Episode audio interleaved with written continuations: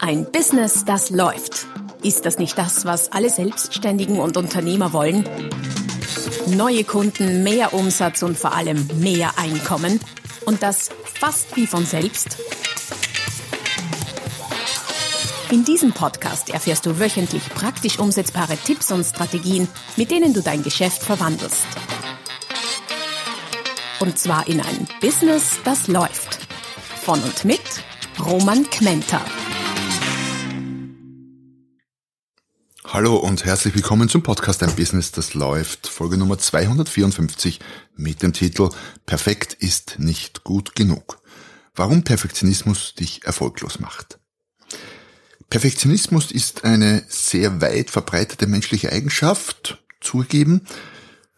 Perfektionismus ist eine dieser Eigenschaften, die zum Beispiel äh, ein Bewerber in einem Bewerbungsgespräch gerne nennt, wenn man ihn oder sie nach Schwächen fragt. Warum? Weil dahinter die Hoffnung oder Annahme steckt, dass Perfektionismus ja insgeheim eigentlich was Gutes ist. Eine Pseudo-Schwäche sozusagen. Aber unter uns gesagt, ein Perfektionismus ist gar nichts Pseudo-Schwäche. Perfektionismus ist aus meiner Sicht eine massive Schwäche, ein ausgewachsenes, massives Hindernis, wenn es um den Erfolg im Business, wahrscheinlich auch im Leben ganz generell geht. Und Perfektionismus hat vor allem drei desaströse Nachteile, mit denen wir uns in dieser Folge beschäftigen werden. Und daher meine ich nicht, dass du auch erfolgreich sein kannst, ohne perfekt zu sein. Nein, im Gegenteil. Ich glaube, wenn du diese drei Nachteile hörst, dann wirst du möglicherweise zur Überzeugung gelangen, du musst unperfekt sein, um Erfolg zu haben. Bevor wir allerdings tiefer in das Thema einsteigen, wie immer ein, zwei Hinweise. Schau doch vorbei auf meiner Website www.romanquenter.com. Dort findest du nicht nur alle möglichen Podcast-Folgen, sind ja schon viele zusammengekommen, aber auch Blogbeiträge, Bücher und allerlei Hilfreiches zum Download, wenn es darum geht, äh, dein Business noch besser laufen zu lassen. Also schau vorbei www.romanquenter.com. Nachteil Nummer eins: Perfektionismus macht unsympathisch. Was meine ich damit? Wir sind in einer Welt, in einer Businesswelt vor allem auch, die äh, bedingt durch große technologische Fortschritte in Software vor allem auch zunehmend perfekter wird. Es wird scheinbar einfach, perfekte Dinge zu produzieren. Und nicht nur scheinbar wird es auch, selbst ich als Nicht-Grafiker kann mit Hilfe von Canva zum Beispiel durchaus Dinge machen, die vielleicht nicht ganz perfekt, aber zumindest sehr, sehr gut ausschauen. Ähm, oder ein anderes Beispiel, Newsletter. Äh, durch Newsletter-Software, durch Newsletter-Marketing-Software, E-Mail-Marketing-Software wird es leichter, perfekte Newsletter zu machen. Es gibt tolle Vorlagen, die braucht man nur noch auszufüllen und hat dann einen Newsletter, der nicht nur aussieht wie vom Grafiker gemacht, sondern ja auch tatsächlich vom Grafiker gemacht wurde. Und zwar perfekt. Wird dieser deshalb öfter geöffnet? Nein. Studien sagen, nein. Die Erfahrung zeigt, nein. Das heißt, was man immer mehr sieht bei Profi-E-Mail-Marketern, dass die so kommunizieren, als ob sie der Zielperson einfach nur einen Brief schreiben würden. Also alles andere als perfekt. Keine Grafiken, kein Layout. Nicht besonders schön anzusehen, ganz schlicht, aber sehr nahbar, sehr wirksam. Oder auf Social Media beim Posten stelle ich immer wieder fest, wenn der Post zu perfekt ist, die Grafik zu perfekt, der Text zu perfekt formuliert, dann kommt da an Response oft gar nicht so viel rüber, wie bei einem Schnappschuss, den man selbst auf die Schnelle mal gepostet hat, mit einem vielleicht sogar fehlerhaften Text. Selbst, selbst Rechtschreibfehler sollten zwar nicht sein, aber werden verziehen und werden öfter geliked als so manches Perfekte. Womit hat das zu tun? Eben damit, dass Perfektionismus tendenziell unsympathisch macht, behaupte ich. Warum das so ist, weiß ich nicht. Die Psychologen unter euch mögen dazu eine Theorie haben.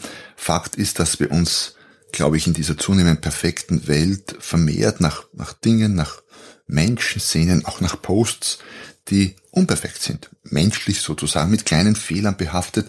Dadurch halten diese auch eine gewisse Form der Einzigartigkeit. Man könnte sagen, was heißt hier Fehler? Das ist meine persönliche Note. Und gerade im Marketing schlägt dieser Nachteil des Perfektionismus massiv zu Buche.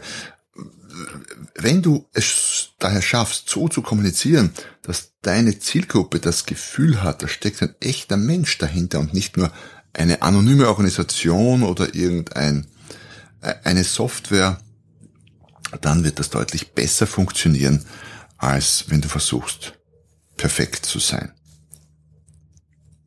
Und perfekte Dinge oder Posts oder Prozesse oder was auch immer kriegen sehr wohl Bewunderung bisweilen oder auch Respekt, aber das ist ganz was anderes als Sympathie. Und wenn ich es mir aussuchen kann, Respekt oder Sympathie in dem Zusammenhang, dann glaube ich, wäre mir in vielerlei Hinsicht die Sympathie lieber. Ein zweiter massiver Nachteil vom Perfektionismus ist, dass er unendlich langsam macht. Ähm, was ich immer wieder an Klienten auch beobachte, beobachte ist, dass sie, mh, wenn sie dem Perfektionismus quasi verfallen sind, dass sie unglaublich langsam vorankommen weil da muss alles, wirklich alles bedacht und perfekt vorbereitet sein, damit man überhaupt beginnen kann. Da wird ein Text endlos editiert, wo beim anderen das Buch schon am Markt ist. Da wird mit einer Seite erst online gegangen, wenn auch wirklich quasi jedes Pixel am Platz ist, wo es hingehört und Freebies werden so lange gelayoutet, bis das Thema nicht mehr aktuell ist. Perfektionismus verlangsamt Prozesse ganz extrem und führt oft dazu, dass überhaupt nicht begonnen wird, weil es eben noch nicht perfekt ist. Da haben manche schon ein paar hundert Downloads fürs gratis E-Book gesammelt, das nicht perfekt ist, wo die Grafik nicht so toll ist, wo vielleicht sogar der eine oder andere Beistrich falsch gesetzt ist und die, die es perfekt machen wollen, die basteln immer noch daran herum. Also Perfektionismus kann man definitiv nicht in diesem Zusammenhang als Kavaliersdelikt bezeichnen. Es ist wirklich ein ernsthaftes, großes Hindernis für deinen Erfolg. Und gerade heutzutage auf Märkten, wo Geschwindigkeit mehr und mehr zum wesentlichen Wettbewerbsthema und auch zum wesentlichen Wettbewerbsvorteil wird oder ist. Und gerade da haben kleine Unternehmen einen riesen Vorteil im Vergleich zu mittleren oder größeren. Die kleinen können definitiv schneller sein, wenn sie es schaffen, auf Perfektionismus zu verzichten. Wo wir auch schon zum Nachteil Nummer drei von Perfektionismus oder dem Streben nach Perfektionismus kommen, nämlich Perfektionismus kommt dich sehr teuer zu stehen. Du kennst sicher die 80-20-Regel, das sogenannte Pareto-Prinzip, und die Regel besagt im Grunde, dass wir 80 Prozent unseres Erfolges mit 20 Prozent des Aufwandes, und Aufwand kann sein Zeit, Geld, Ressourcen aller Art erreichen. Das ist sozusagen der angenehme Teil der Regel. Die wesentlich unangenehmere Schlussfolgerung daraus ist aber jene, dass wir die, für die restlichen 20 Prozent des Erfolgs weitere 80 Prozent des Geldes oder der Ressourcen, im Speziellen auch unserer Zeit investieren müssen. Und das rechnet sich in den seltensten Fällen. Es ist erstaunlich, obwohl das Pareto-Prinzip ja äh, schon Jahrhunderte alt ist. Ich muss mal googeln, wann Wilfredo Pareto, ein äh, italienischer Wissenschaftler, das äh, Prinzip beobachtet hat oder kreiert. Er hat es nicht kreiert, er hat es beobachtet. Er hat die Verteilung, glaube ich, von, von Gütern im landwirtschaftlichen Bereich gemessen oder irgendwie sowas. Und äh, wie gültig das aber immer noch ist. Und zwar in allen Bereichen des Lebens und der Gesellschaft. Ich hatte einen Kunden, da war es so, dass äh, die circa 1000 Produkte hatten im Baunebengewerbe und mit den zehn erfolgreichsten Produktvarianten haben sie über 90 Prozent des Gewinns erzielt. Über 90 Prozent, das heißt 80-20 ist ja nicht immer zu 80-20, sondern ist ein Richtwert. Das kann auch 97, 10 äh, sein oder 77 und äh, keine Ahnung, 21, was auch immer. Was hat das mit Perfektionismus zu tun? Naja, Perfektionismus treibt uns an, auch noch die restlichen 20 Prozent haben zu wollen und das kommt uns teuer zu stehen.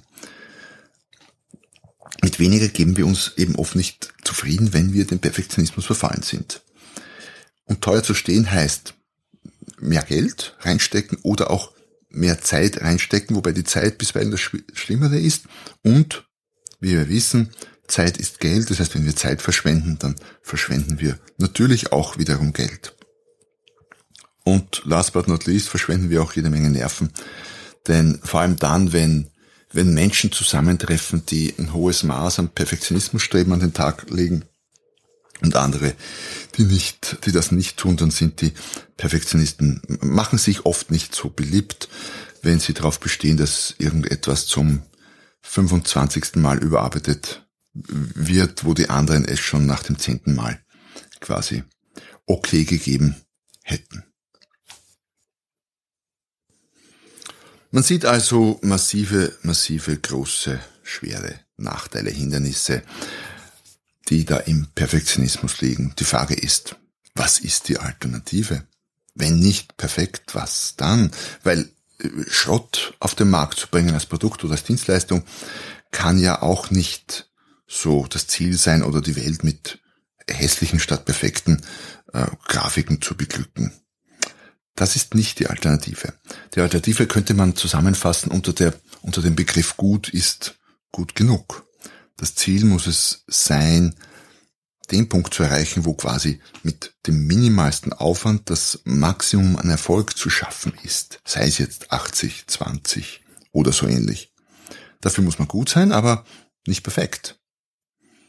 Ähm, da gibt es einen Witz mit den beiden Männern, die von einem Löwen angegriffen werden. Und äh, der eine zieht sich die, setzt sich hin und zieht sich die Laufschuhe an und der andere sagt, bist du verrückt? Warum ziehst du die Laufschuhe an? Lauf lieber. Du wirst ja wohl nicht meinen, dass du dem Löwen mit den Laufschuhen besser, schneller weglaufen kannst. Sagt der, der sich die Laufschuhe anzieht, dem Löwen nicht, aber dir. Und das Gleiche ist es in der Wirtschaft. Es geht nicht darum, der Beste, der Schnellste zu sein. Es geht darum, besser zu sein oder schneller zu sein oder anders zu sein als andere. Perfektion wird nicht, in den meisten Fällen nicht bezahlt. Es gibt ein paar wenige Ausnahmen vielleicht, in den meisten Fällen nicht bezahlt. Statt einfach perfekt zu sein, reicht es besser zu sein als 95 Prozent der anderen in einem Thema oder 90 oder 80 Prozent und loszulegen. Sieht man ja auch in anderen Bereichen. Es gibt wenig Perfektes. Der, der Gewinner regelmäßig auf der Streif, das ist für die Nicht-Skifahrer, nicht, nicht Österreicher, nicht Skiaffinen unter den Hörerinnen und Hörern, das ist die ähm, Kitzbühler Abfahrtsstrecke, Skiabfahrtsstrecke. Und wenn man sich diesen Sieglauf anschaut, vielleicht auch in Zeitlupe, dann sieht man, dieser Lauf ist niemals perfekt. Kein einziges Jahr. Dieser Lauf ist eine Ansammlung, eine, eine Aneinanderreihung von Fehlern und Fehlerkorrekturen, aber nicht perfekt.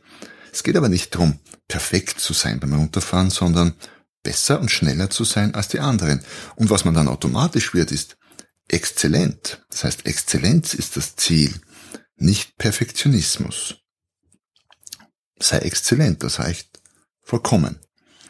Zum Abschluss noch ein paar Tipps für Perfektionisten könnte man sagen, oder Menschen, die es keinesfalls werden wollen.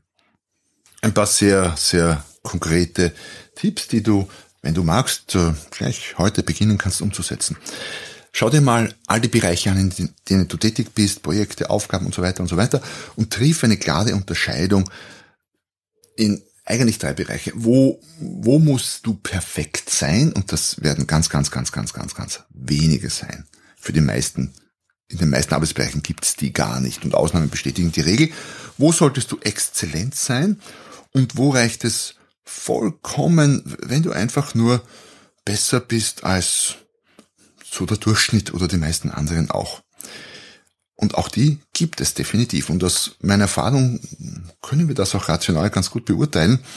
Was uns oft schwer fällt, ist das dann auch umzusetzen und eben loszulassen und auf den Perfektionsanspruch zu verzichten und dafür schneller zu sein. Was helfen kann, ist, wenn du dich fragst, was passiert im schlimmsten Fall, wenn du auf die letzten 10, 15, 20 Prozent verzichtest. Und wie wahrscheinlich ist überhaupt, dass dieser Fall dann auch eintritt? Und meistens wirst du feststellen, dass dieses Worst-Case-Szenario erstens mal gar nicht so schlimm ist und dass die Eintrittswahrscheinlichkeit sehr, sehr gering ist. maximal sehr gering. Nächster Tipp ist, beginne bevor du bereit bist. Das heißt, wenn du sagst, okay, Laufen oder Sport ist jetzt angesagt oder Laufen gehen ist jetzt angesagt, endlich, schon lange vorgenommen, dann warte, warte nicht mal auf die richtigen Schuhe, sondern nimm halbwegs bequeme Schuhe und geh raus und lauf eine Runde. Ist das gut mit den Schuhen? Nein, natürlich nicht. Solltest du dir bessere kaufen? Ja, klar. Aber es ist extrem wichtig, gleich zu beginnen. Geschwindigkeit ist ein wahnsinniger Wettbewerbsvorteil. Lerne mit deinen quasi vermeintlichen Fehlern zu leben, so es überhaupt welche sind. Manche davon könntest du sogar kultivieren und eine persönliche Note draus machen und dir weit ab von jedem Perfektionismus Ecken und Kanten geben und einen menschlichen Touch verleihen, einen zusätzlichen. Und ja, du kannst es sogar noch ein Stück weiter treiben. Du kannst sogar kleine Fehler, unter Anführungszeichen, in Dinge, in Aktionen, Prozesse einbauen, die ansonsten Gefahr laufen, zu perfekt zu wirken. Das macht sie sympathischer, das macht dich sympathischer und Sympathie ist ein wesentlicher Verkaufsfaktor, nicht zu unterschätzender. Ich hoffe, der eine oder andere Tipp ähm, ist etwas, was du am besten gleich umsetzen kannst. Ich hoffe, ich konnte dich ein bisschen nachdenklich stimmen, falls du jemand bist, für den Perfektionismus durchaus eine reale Gefahr darstellt. Und ich hoffe, es war spannend, sonst wärst du wahrscheinlich auch nicht bis zum Ende dabei gewesen. Und ich freue mich, wenn du nächstes Mal wieder dabei bist, wenn es wieder heißt, ein Business, das läuft. Noch mehr Strategien, wie du dein Business auf das nächste Level bringen kannst, findest du unter romanquenter.com. Und beim nächsten Mal hier auf diesem Kanal, wenn es wieder heißt, ein Business, das läuft.